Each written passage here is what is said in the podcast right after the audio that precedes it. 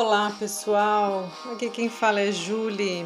Estamos lendo o livro Quando Me Conheci de Jorge Bucay. E deixei um pouquinho mais a música hoje porque ela fala justamente do que ele vai tratar no capítulo 6, que diz Deixar para trás quem não está. E aí achei que, que coube muito bem né, essa, essa música Deixar para trás no que ele vai trazer hoje. Tá? Vamos ler então o capítulo 6, já estamos na página 70. É, é um capítulo um pouco comprido, acho que vamos cortá-lo, né, para não ficar muito longo, mas vamos, vamos lendo. Em algum momento da busca de respostas, deverei enfrentar a descoberta daquilo que começamos a abordar no capítulo anterior não é obrigatório que a pessoa que sou se sobreponha àquela que fui, e às vezes as duas são completamente diferentes, embora a atual seja a herança da anterior. Isso significa que já não sou o que era, e ao mesmo lado já não estão as mesmas coisas e pessoas de antes. As perdas são experiências imprescindíveis e fazem parte do nosso crescimento. Nenhuma das sensações associadas à tristeza é anormal, nenhuma vivência constitui parte de uma doença ou é uma ameaça à nossa integridade.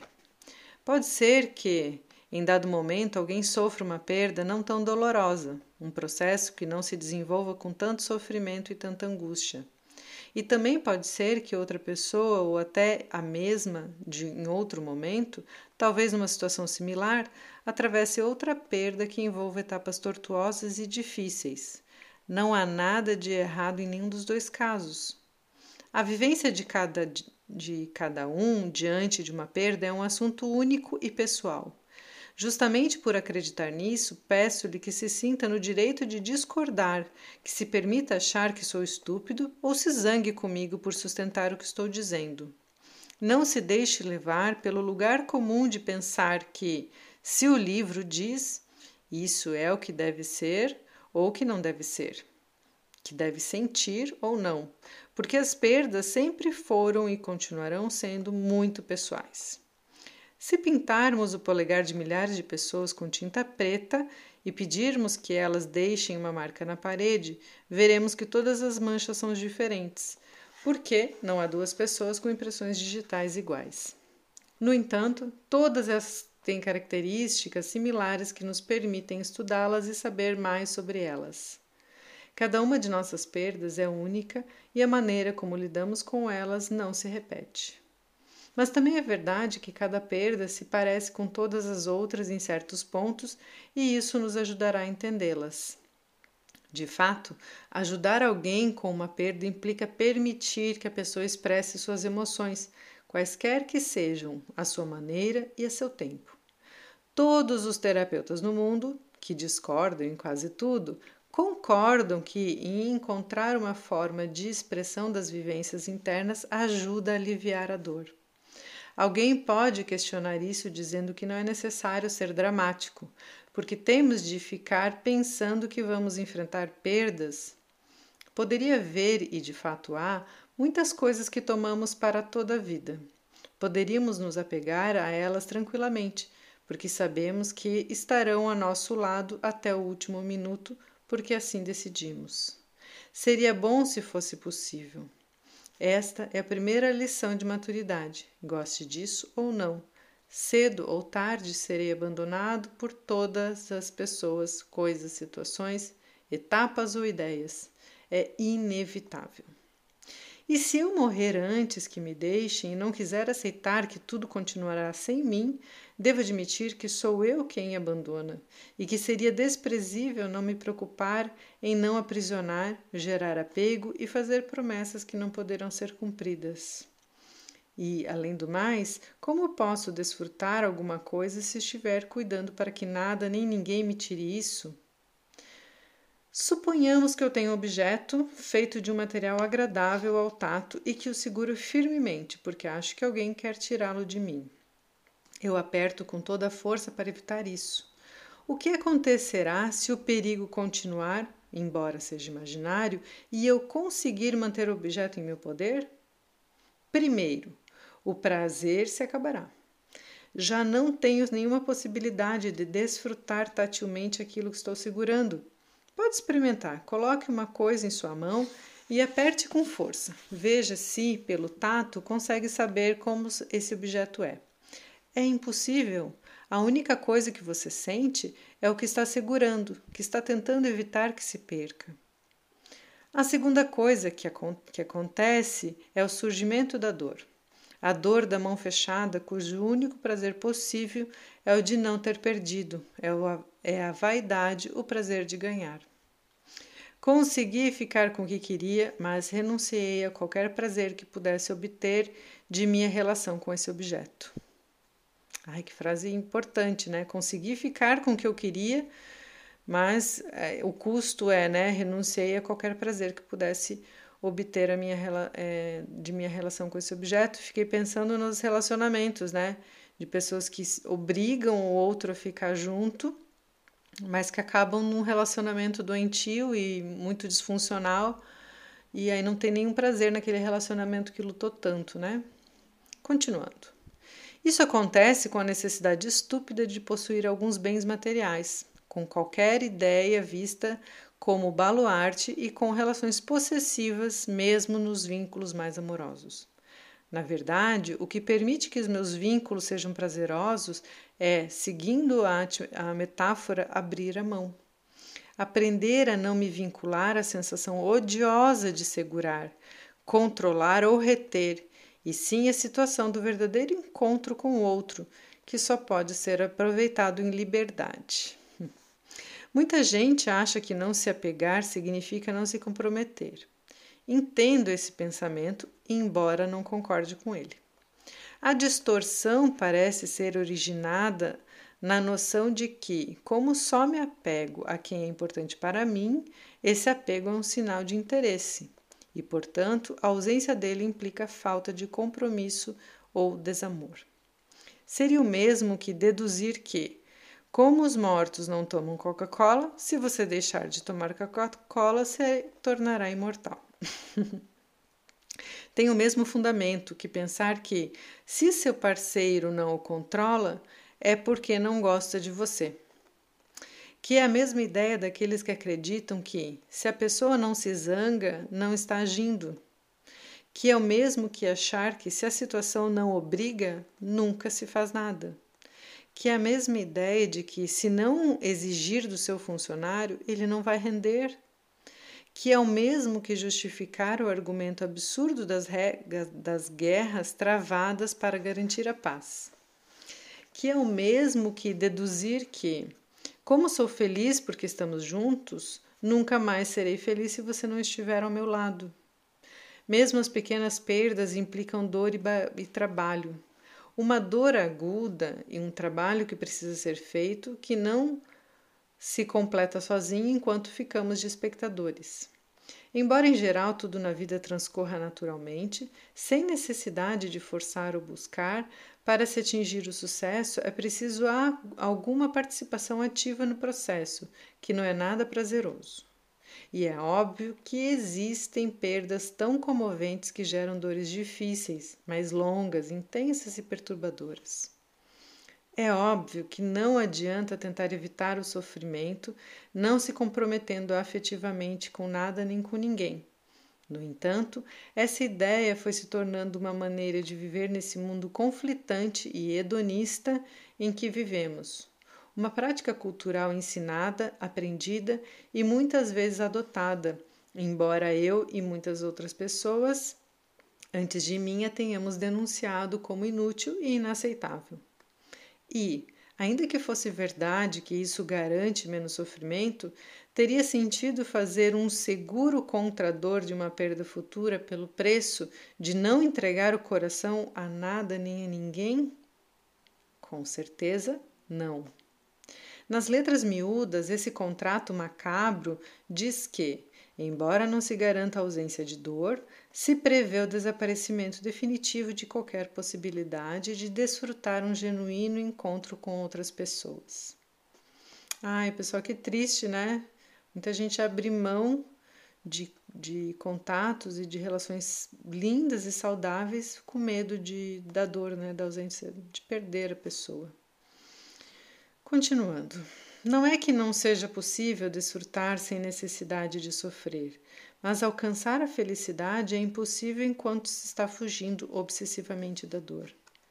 A maneira de não sofrer demais não é amar de menos, e sim aprender a não se apegar quando chega a hora de, da separação ou da perda.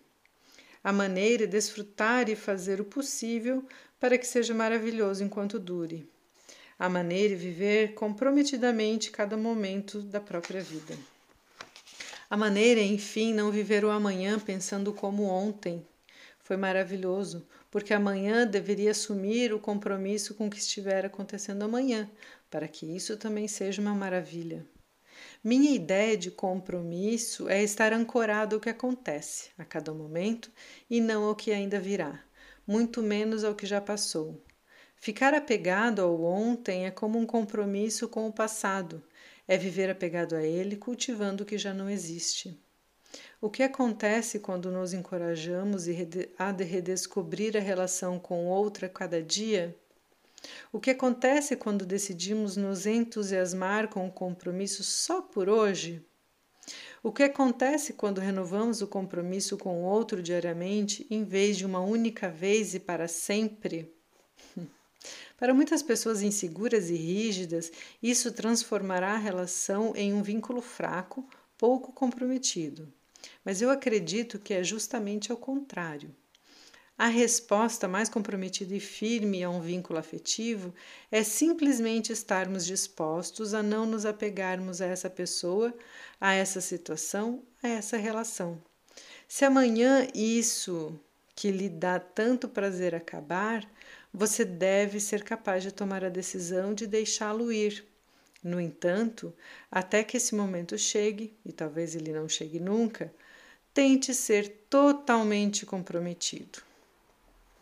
Tenho o compromisso dos que afirmam que se comprometem por amor e não o daqueles que amam por compromisso. É uma frase que está circulada aqui bem no meio da, do, do parágrafo. Tenho o compromisso dos que afirmam que se comprometem por amor e não o daqueles que amam por compromisso. Continuando. Fraca é a decisão de não se comprometer nem aqui nem agora deixando a abertura e o risco para outra hora, para outro lugar, para outra realidade, e não acho que isso seja a solução. Ser quem sou é, como tantas vezes falei, encorajar-me a percorrer com dor, mas sem medo, esse caminho regado de lágrimas que são as perdas, porque, além das pessoas que perdemos, há situações que se transformam, vínculos que mudam, etapas da própria vida que ficam para trás, momentos que terminam e cada um deles representa uma perda que temos de trabalhar. Se eu for capaz de aceitar essas coisas como parte da vida, acabarei concluindo que minha principal responsabilidade é aprender a crescer com as despedidas. Imagine se eu me apegasse aos belos momentos de minha infância que ficasse pensando como foi lindo ser criança ou vivesse sentindo saudade daquele instante em que, quando era bebê, minha mãe me dava de mamar, cuidava de mim e eu não tinha que fazer nada além do que tivesse vontade. Ou então, imagine se eu ficasse preso à lembrança da segurança imaginária do útero de minha mãe, achando que esse é o estado ideal.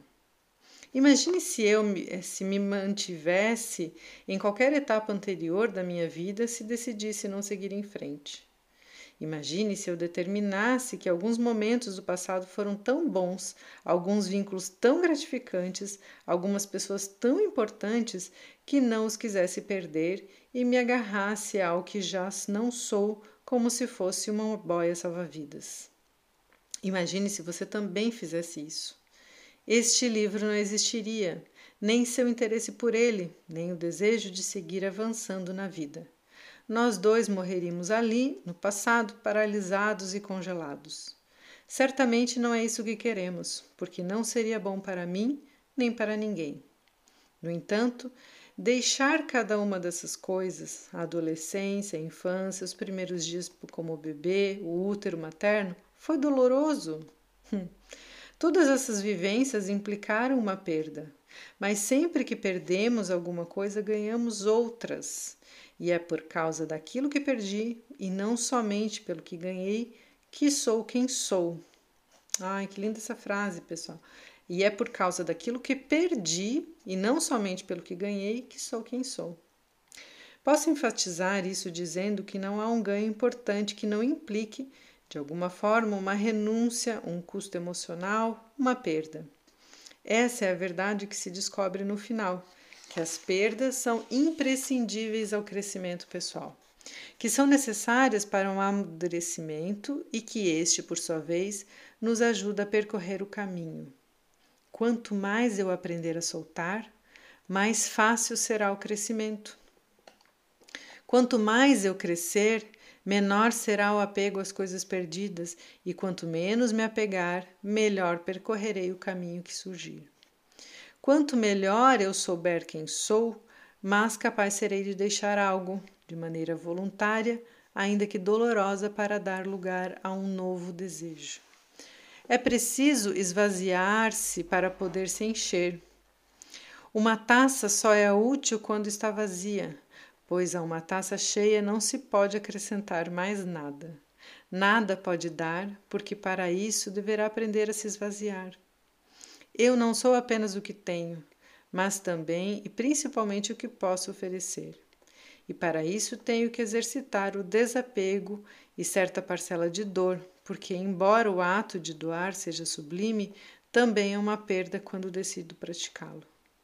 Então, para ser capaz de terminar de responder minha primeira pergunta, tenho que admitir o vazio, a situação em que, por decisão, casualidade ou natureza, já não há mais o que havia antes. Esta é a vida. Tenho que me desfazer do conteúdo da taça para poder enchê-la outra vez. Minha vida se enriquece sempre que enche a taça, mas também quando a esvazio, porque ao fazer isso me abro à possibilidade de enchê-la de novo. Toda a história da minha relação com o meu crescimento e com o mundo é a história desse ciclo da experiência: entrar e sair, encher-se, esvaziar-se, pegar e largar, embora nem sempre o processo seja fácil ou isento de dor.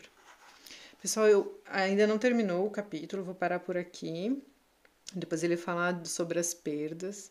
Eu amei cada, eu vou ler novamente. Eu amei cada palavra e me veio muita sensação de que, sabe, a gente enche um copo de alguma coisa que a gente gosta muito, um suco. Se eu não tomar, eu não vou me nutrir daquilo, não vai ser, eu não vou sentir o prazer de tomar aquela bebida. Mas ele vai permanecer ali né? Então é uma segurança que eu quero ter, mas ao mesmo tempo que está seguro, eu não consigo me nutrir daquilo, né? Então eu não consigo viver a experiência para deixar ir, para deixar passar, para depois é, se encher novamente, né?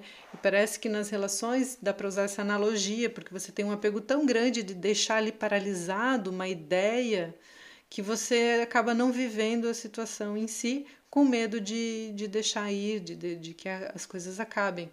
E sim, podem ser que acabem, mas também pode ser que se transformem em algo melhor, em algo muito mais bonito. Adorei, pessoal. Espero que fiquei refletindo durante e agora e vou ler de novo. Espero que vocês também gostem, que façam ótimas reflexões. E um lindo dia a todos. Até o próximo áudio.